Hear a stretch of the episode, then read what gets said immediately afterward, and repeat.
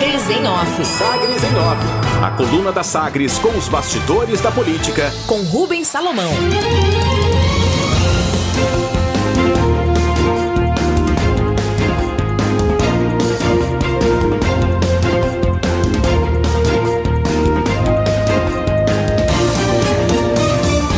Nas férias de Rubens Salomão, as informações da coluna Sagres em off comigo, Samuel Estraioto.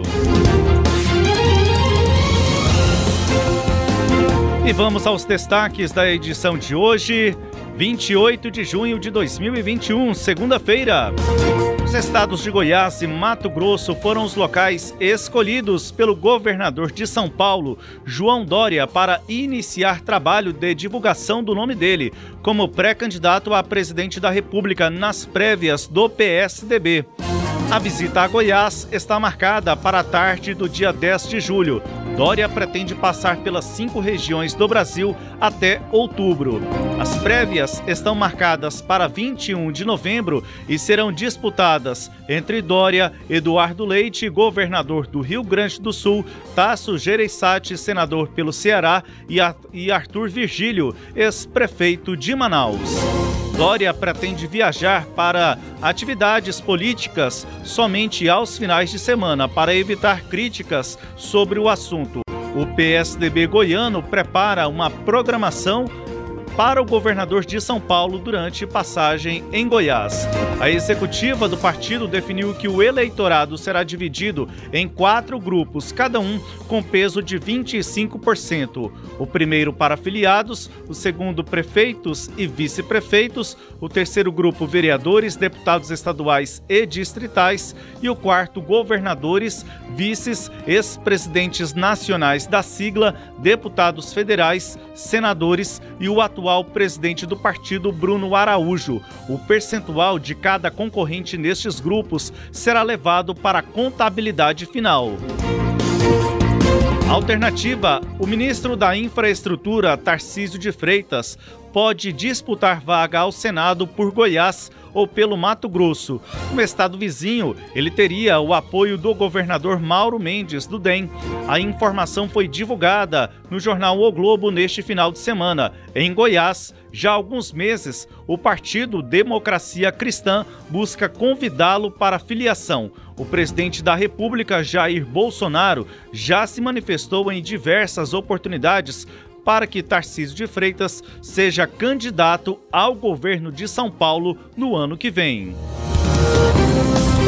Agenda: o ex-candidato à presidência da República, Guilherme Boulos, do PSOL, esteve neste domingo em Goiânia para entrega de unidade do projeto Cozinha Solidária do Movimento dos Trabalhadores Sem Teto, o MTST, no residencial Itaipu. A proposta do MTST é servir diariamente almoços gratuitos para as famílias das periferias. Boulos, que chegou ao segundo turno contra Bruno Covas, do PSTB, nas eleições 2020 para prefeito de São Paulo, foi derrotado pelo candidato à reeleição. Boulos vem defendendo a união da esquerda no pleito do ano que vem e é tido como favorável a um apoio do pessoal a Lula, embora evite antecipar esta discussão em público.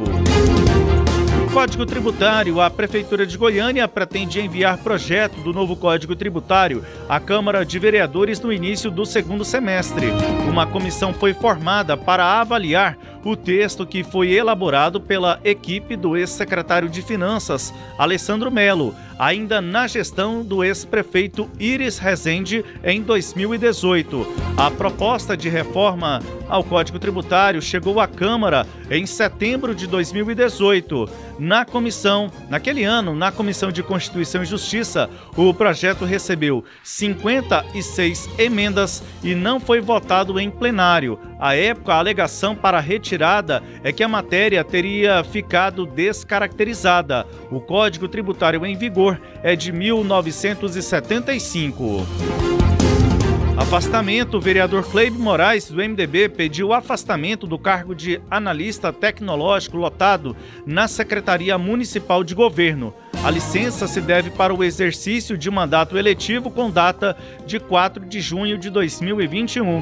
Nas últimas semanas, Kleib foi alvo de ataques de grupos políticos que questionavam se o parlamentar estava cumprindo ou não a carga horária na prefeitura.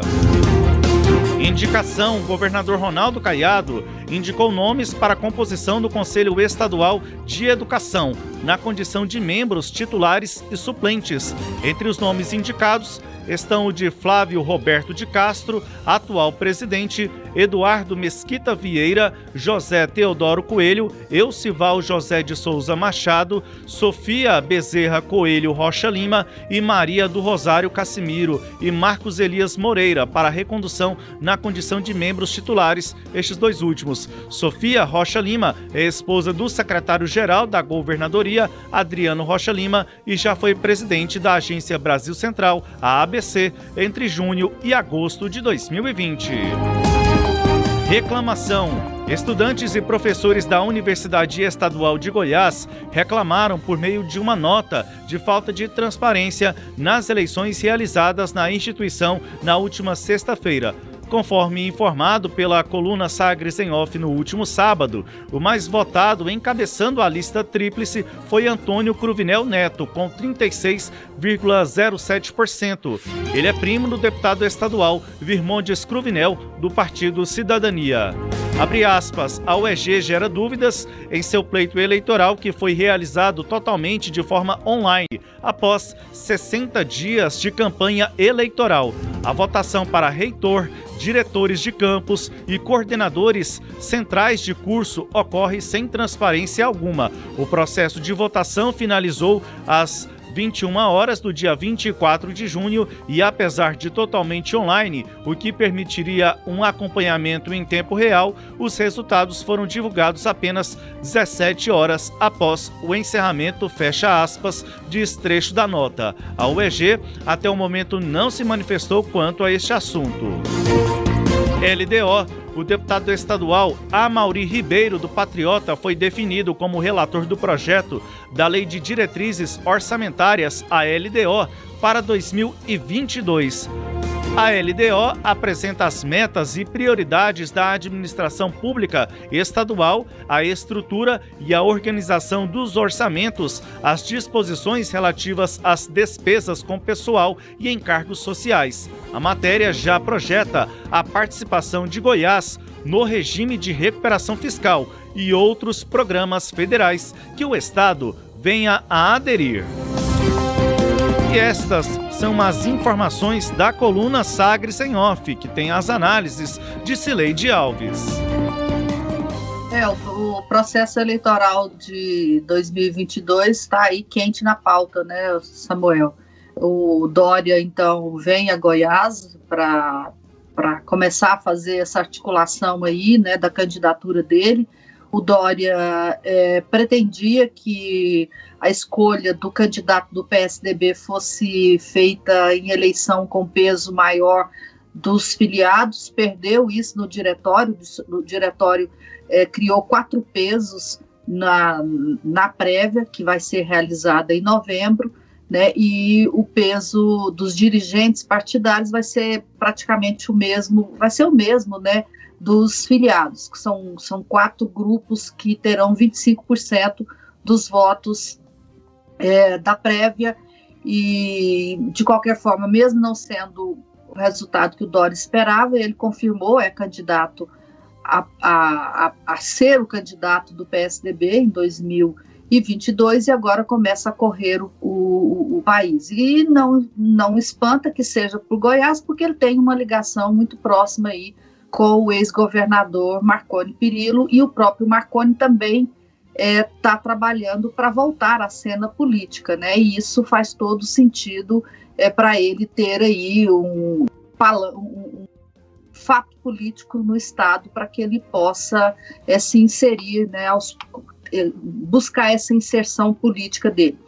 O, com relação a uma possível candidatura de Tarcísio Freitas, ministro de infra, de ministro de infraestrutura, infraestrutura mesmo, né? Ministro de infraestrutura por Goiás, ela não é de todo impossível. O, inicialmente, é, o presidente, o, o grupo do presidente falou na candidatura dele a governador de São Paulo e agora cogita da possibilidade de ele ser candidato a senador por Goiás ou pelo é, Mato Grosso, de acordo com a informação da coluna do Lauro é, é, Veiga. É, eu acho que eles vão escolher o lugar onde tiver maior aderência política para esse projeto da, da direita e do bolsonarismo. E Goiás, sim, é uma possibilidade, porque a gente sabe, né, Samuel, a gente percebe isso, o bolsonarismo é forte no Estado. Então, fica um cenário positivo um, e, e, e, há, nesse sentido, não vejo como impossível que ocorra essa disputa por Goiás, né, já que é, há essa condição prévia aí de ser um Estado é, de franco apoiador aí do Bolsonaro, do presidente Bolsonaro. E do ponto de vista eleitoral, poderia ser até mais viável do que uma candidatura ao governo de São Paulo, como tem defendido o presidente Jair Bolsonaro. É, São Paulo não está bom para o bolsonarismo, eles não têm nem partido lá, né?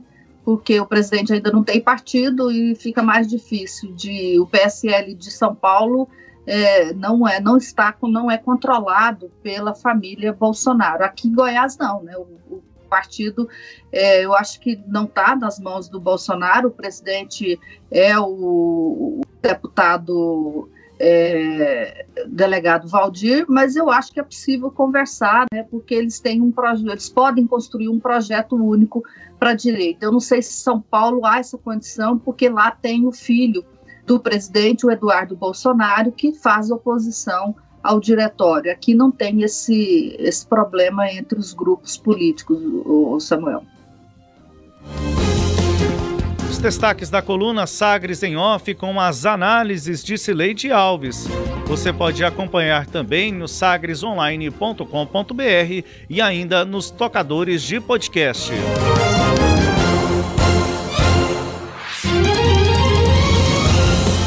Sagres em Off. Sagres em Off. A coluna multimídia. Acompanhe ao longo do dia as atualizações no www.sagresonline.com.br. Sagres em Off.